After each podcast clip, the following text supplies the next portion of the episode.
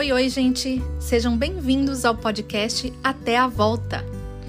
Eu sou a Priscila Oliveira e aqui eu conto histórias de pessoas comuns que tiveram suas vidas transformadas pelo mover de Deus nos dias de hoje, para que pessoas comuns como eu e você possamos trazer à memória que o Deus da Bíblia é o mesmo Deus de hoje e assim trazer esperança aos nossos dias.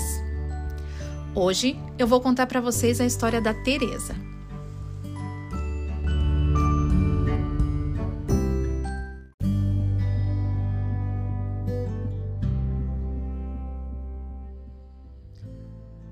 A Teresa, desde menina, gostava de dançar e cantar, e sempre organizava apresentações para a família em qualquer reunião que acontecesse.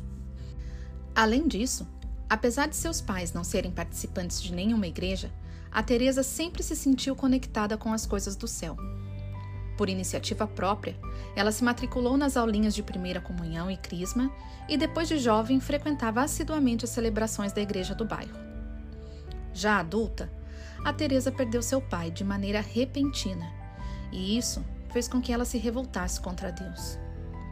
Ela pensava que se Deus realmente existisse, ele não faria isso com ela. Com a morte de seu pai, Teresa teve que praticamente assumir todos os BOs da família, e isso causou nela um grande estresse. Ela começou a fazer terapia, teve que tomar alguns remédios ansiolíticos e se afastou totalmente de Deus.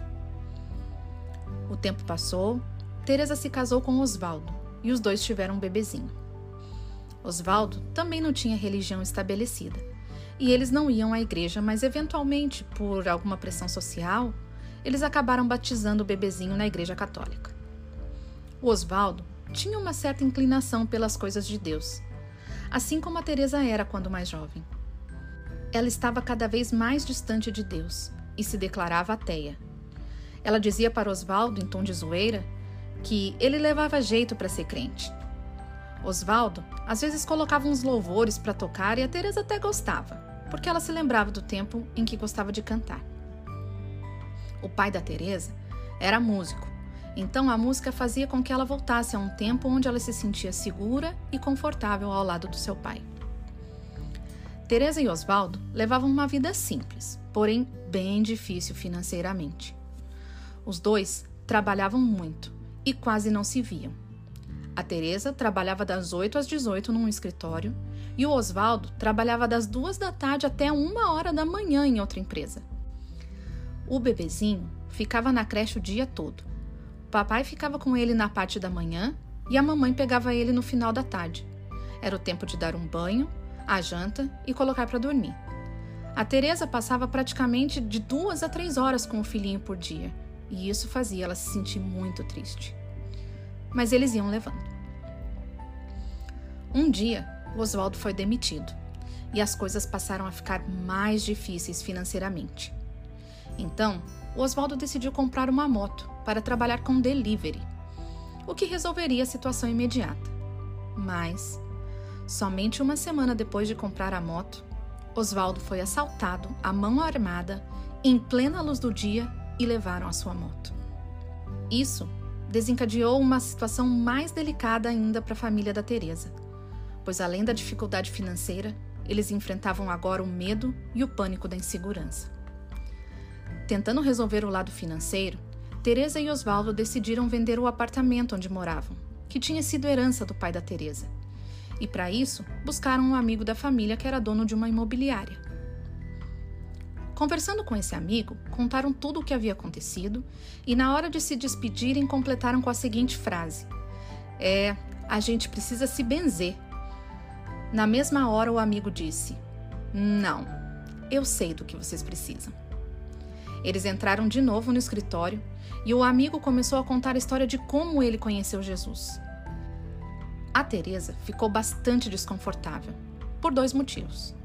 Primeiro, porque ela não acreditava em nada daquilo. E segundo, porque alguns dos sofrimentos do amigo haviam sido causados por familiares dela. Mas o esposo da Teresa, aquele que levava jeito para crente, segundo ela, ficou muito impactado com toda aquela história. No final, o amigo convidou Teresa e Osvaldo para irem à igreja dele, na próxima quinta-feira, onde haveria um culto que se chamava três batidas na porta da graça, no qual, pelo entendimento de Teresa, supostamente você iria três vezes no culto e magicamente recebia um milagre. Mais por Teresa do que por Osvaldo, eles escaparam do convite por mais de um mês. Mas o amigo era insistente, e quando as desculpas acabaram, eles se viram obrigados a ir. Teresa não entendia nada daqueles ritos. Nunca havia estado em uma igreja evangélica antes. A primeira vez que uma pessoa atrás dela gritou Aleluia! Teresa se abaixou, pensando que ia ser agredida ou qualquer coisa do tipo. Mas de uma coisa Teresa gostou. Tinha uma moça que cantava maravilhosamente bem e ela ficou encantada. Na semana seguinte, a Teresa foi para a igreja só para ouvir a moça cantar. Sério, ela cantava bem demais e as músicas até que eram legais, mesmo sem a Teresa fazer ideia de quem era o tal de Lázaro que falava na canção. Na próxima semana, ela voltou para ouvir a mulher cantar. Mas quando chegou a hora das músicas, era um senhorzinho e a Teresa ficou decepcionada. Nesse dia, como já era a terceira batida na porta da graça, a Teresa resolveu imitar o amigo que levava eles para a igreja. Juntou as mãos, abaixou a cabeça e pensou: Tá, e agora o que, que eu falo? Ela sabia que as pessoas lá falavam com Deus. Aquele Deus que um dia ela acreditou, mas que a esse ponto da vida ela tinha certeza que não existia. Como ela ia falar com alguém que não existe? Ela ficou quieta. A única coisa que ela pôde elaborar em sua mente foi: Se você existe, me mostra. Ela nem percebeu, mas já estava falando com Deus. Passou um tempo e o Oswaldo já estava se considerando membro da igreja. Não queria mais faltar nenhuma quinta-feira. Ele já era o cara que gritava aleluia, e a Teresa só ia para ver a mulher cantar. Mas aos poucos ela começou a ter mais conversas com aquele tal de Deus que ela não acreditava. Ei Deus, se você existe, me prova.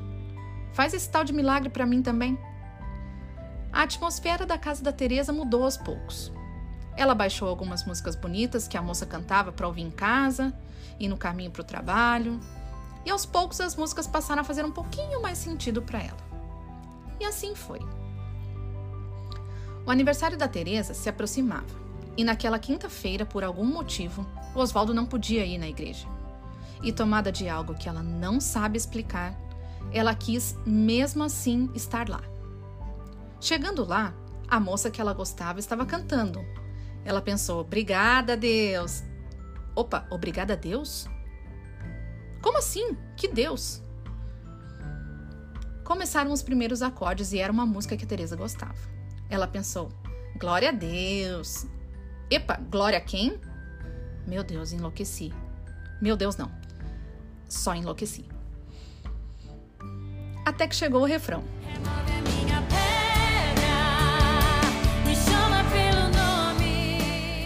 E ela sentiu algo que ela não soube explicar. Ela se ajoelhou. Então, de novo, o refrão.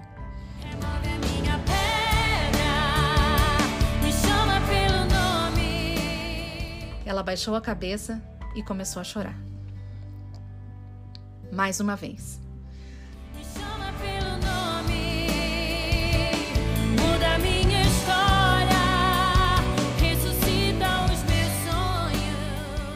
Aquela canção que a Teresa já havia ouvido passou a fazer sentido para ela como um clique quando ela pôde ouvir, em meio ao seu próprio choro, gritos de quem estava ao redor, Teresa jogada no chão, Deus falando o seu nome dizendo: Eu vou remover a pedra que está no seu coração. Eu vou devolver tudo que foi tirado de você.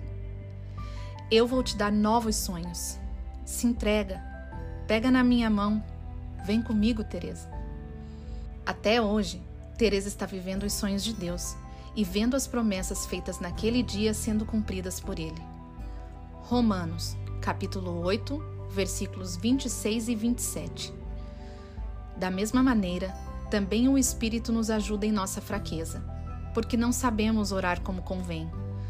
Mas o próprio Espírito intercede por nós com gemidos inexprimíveis e aquele que sonda os corações sabe qual é a mente do Espírito, porque intercede pelos santos de acordo com a vontade de Deus.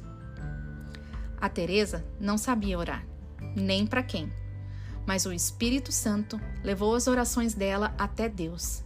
E ele, que sonda e conhece os nossos corações, usou a canção para tocar o coração da Teresa e fazer cumprir a sua vontade sobre a vida dela.